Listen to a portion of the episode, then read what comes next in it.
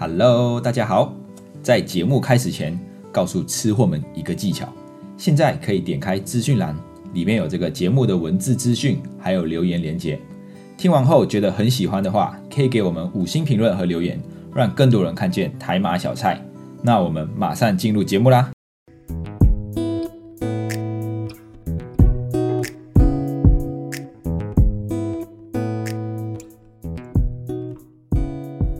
阿布卡巴，欢迎回到台马小菜，小菜一盘五十元系列。我是 Dion，一位漂洋过海来到台湾的马来西亚人。上一集刚好跟大家聊到升息对我们的影响，结果上个星期六月十五号，美国就宣布升息三码，来到一点五到一点七五的利率区间，然后台湾就跟进了升息半码，一码呢是零点二五趴，所以这次美国升息三码就是零点七五趴。那台湾升息零点一二五趴，嗯，零点七五跟零点一二五多不多呢？其实升息的幅度还算蛮大的。美国一次升息三码，是从一九九四年来到现在是最大幅度的一次了。那预估呢，到明年年底还会升息到三点三七五趴，所以大概啊还会再升息六到七码左右。那为什么美国要升息，而且一次升息这么多呢？其中一个很大的因素就是通货膨胀。啊，就是这个 CPI 消费者物价指数啦。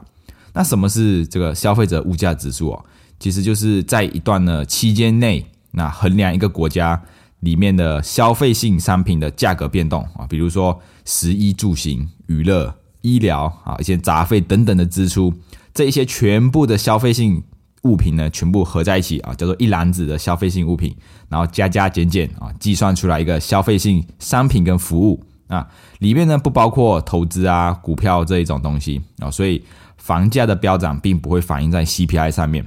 所以啊，是我们才会看到，哎，台湾的物价上涨明明没有很严重啊，但是为什么房价涨得这么凶啊？说的真的是非常的正确，台湾的房价真的是很贵，很贵啊，跟马来西亚比起来啊，我觉得很贵啊。有时候我就会跟我朋友说，你在你在这个台湾买房子，不如你把钱给我，我再买一下帮你置产哦。投资一些海外的这个房地产哦，所以可见这个台湾的房价真的是非常的贵。那通货膨胀呢，就也有分成好的跟不好的。好的就叫做良性的通货膨胀。那一般来说，一个国家的通货膨胀率正常啊，大概会维持在百分之二左右啊。良性的通货膨胀可以让这个国家经济稳定的增长啊，就是你的物价慢慢的变高，一点一点一点变高，不会太大幅度。那不好的。就叫做恶性的通货膨胀，到底有多可恶呢？啊，我举个例子，全世界受到通货膨胀影响最严重的国家——辛巴威啊，辛巴威是一个非洲，在非洲的其中一个国家。那辛巴威在二零零零年的时候，他就因为这个通货膨胀的影响哦，啊，他从二零零年到二零零九年，这个通货膨胀率哦，达到前所未有的，这个我可能要数一下。个十百千万十万百万千万亿十亿百亿千亿七千九百六十亿趴哦，也就是差不多七点九亿倍。就是你现在这一碗面可能一块钱，那过过了八年啊，二零零年到二零零九年，它就变成七点九六亿哇！真的是通货膨胀非常严重。那这个辛巴威的币别哦，甚至它还印出了最高面额，就是一张哦，一张纸钞一百兆哇，一百兆。真的是非常的大，甚至有一个笑话是这样子形容辛巴威的这个通货膨胀，就是有一个人他推着手推车，里面装满了辛巴威的币啊，满满一整车都是钞票，然后出门去买面包啊，来到面包店门口他就进去买面包，出来后就发现哇，钱还在，但是手推车不见了，所以可见辛巴威币是多么的不值钱，连小偷都不愿意去偷啊。啊，所以最后这个辛巴威他只能放弃他们的辛巴威币，他们改用美元啊，一直到后来啊才重新再发行新的辛巴威币。但是呢，这个辛巴威币哦，它其实在一九八零年代的时候啊，它的价值甚至是比美元还要值钱哦。啊，那时候新一块钱辛巴威币可以换到零点六多的美元吧，我记得。啊，这个辛巴威它是位于非洲一个内陆啊，当时候因为非洲就是有丰非常多的这个自然。自然资源嘛，所以尤其是这个黄金啊，哈，这个辛巴威曾经是黄金产量世界第三的国家啊，还有一个钻石储备也是非常的多，所以当时候的辛巴威其实是非常强劲的一个国家啊，就是非经济非常厉害的。但是哦，辛巴威在独立之后啊，他他刚开始要发展他国家的基础建设啊，再加上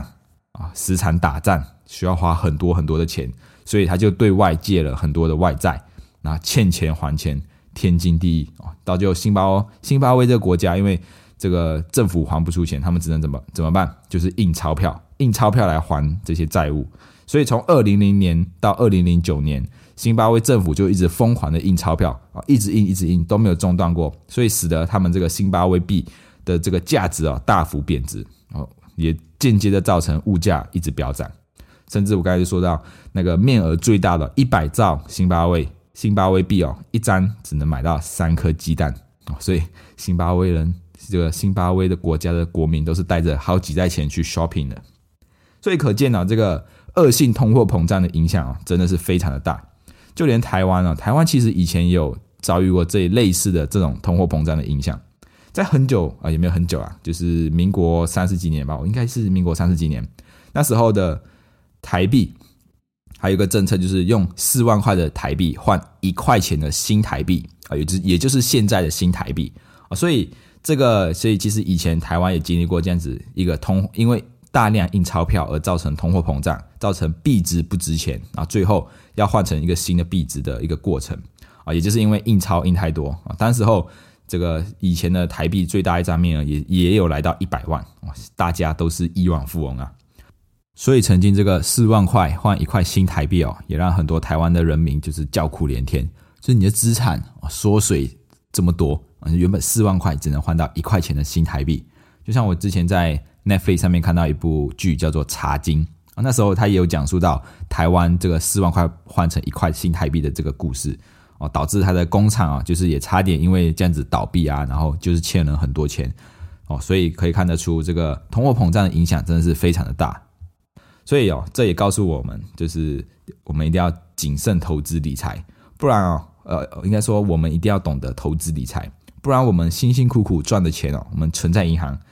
只是因为政府要印钞票啊，造成这个通货膨胀、物价上涨，然后就要由全国的人民来承担这个通货膨胀的影响就是你的钱存在银行，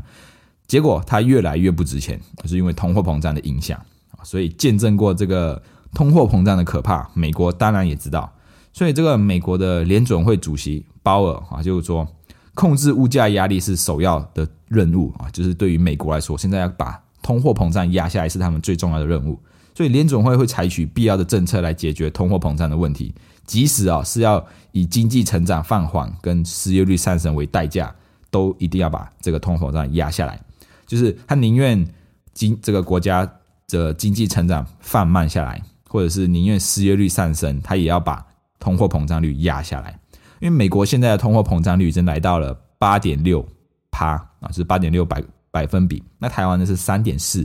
正常来说，一般一个国家的通货膨胀率应该是维持在两趴左右啊。所以你看，美国现在的通货膨胀率来到八点六趴，所以可以可以知道，美国这物价也是上涨的很快。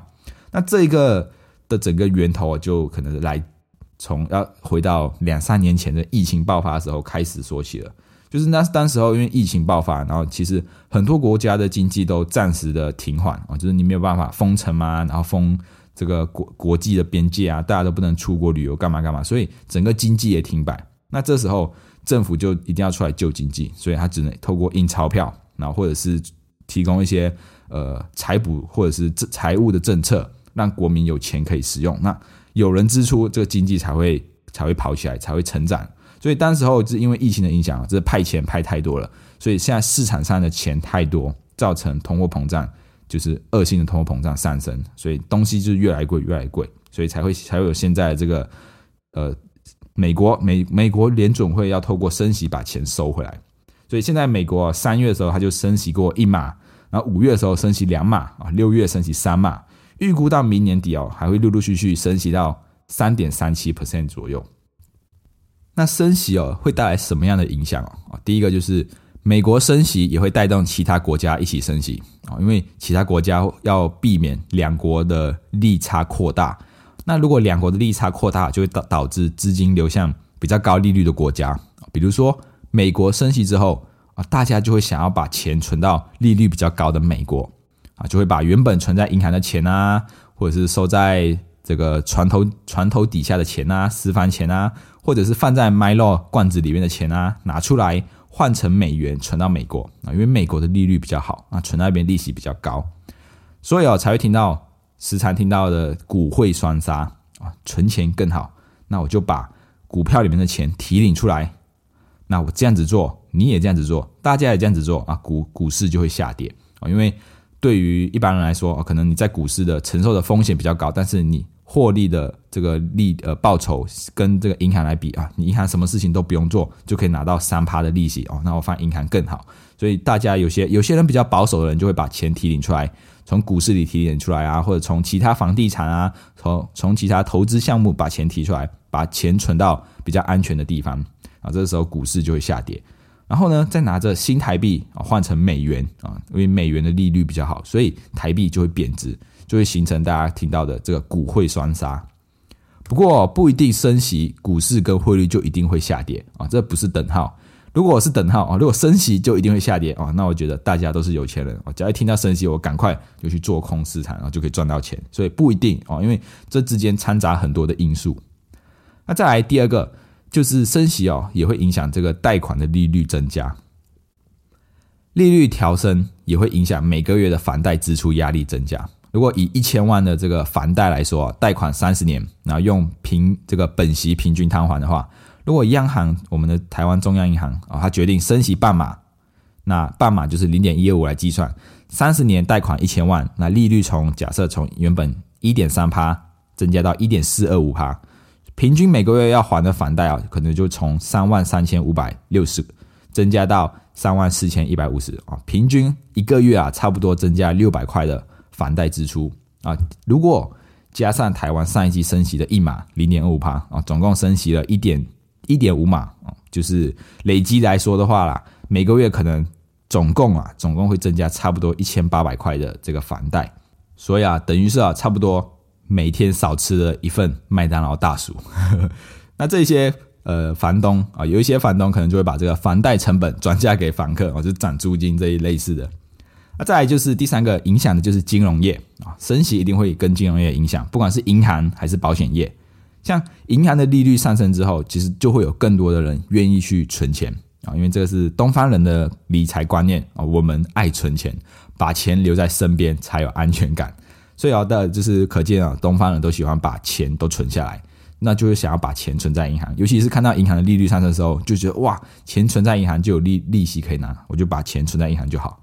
而且从台湾的这个保险渗透度来看，就知道台湾的保险渗透度大概是百分之二十，在前啊排名是全世界第一、第二，输就是有名的，那就代表全台湾的保费收入占了这个台湾 GDP 的两成左右啊，其实是很大一部分的。但是呢，这个单中的保费哦，其实有很大部分是来自储蓄险，所以可见啊，台湾人也很爱存钱，有钱就拿去买储蓄险啊，尤其是现在美元保单的这个趋势，因为美国的利率高于台湾的利率，所以加上大家对于美美元啊未来会有升值的这个期待啊，大家觉得哦，升息之后美元就会升值啊，对于它有个期待，就可以一边赚利差，一边又可以赚到这个汇差啊，所以。台湾人就是更爱买这种美元的利变型的保单，尤其是老一辈的长辈，他们以前那个年代利率更高，甚至到七趴八趴就是你把钱存在里面哇，每个月都可以领一万块两万块，就是对他们来说哇超爽的。那回到现在这个利率水准，他们觉得哇还好，当初有买这个储蓄险，所以就造成大家就是普遍会喜欢把钱都存在这种储蓄型的保单。所以呢，综上所述啊，这个最近考试考的有点多了。啊，因为考最近准备考试要写申论题，那申论题都会写写写写，然后最后结论时候写综上所述什么什么什么，所以就会用这个习惯用这个综上所述，所以这个升息的影响其实非常的广，就是有一种牵一发而动全身的感觉，小到我们吃的卤肉饭，那大到一个国家的经济成长都会受影响啊，所以这美国前在六月十五号这宣宣布了升息三码啊，那对我们经济或者对我们平常。生这个生活的必需品啊，或者是一些消费商品，都会有一些一定的影响啊。那今天的这个分享就到这里。如果喜欢今天内容，欢迎动动手指头，滑到下方处留言，评分五颗星，这样子可以让更多的人看见我们的频道。你们的支持是我们继续创作的动力。谢谢大家，我们下一次见，拜拜。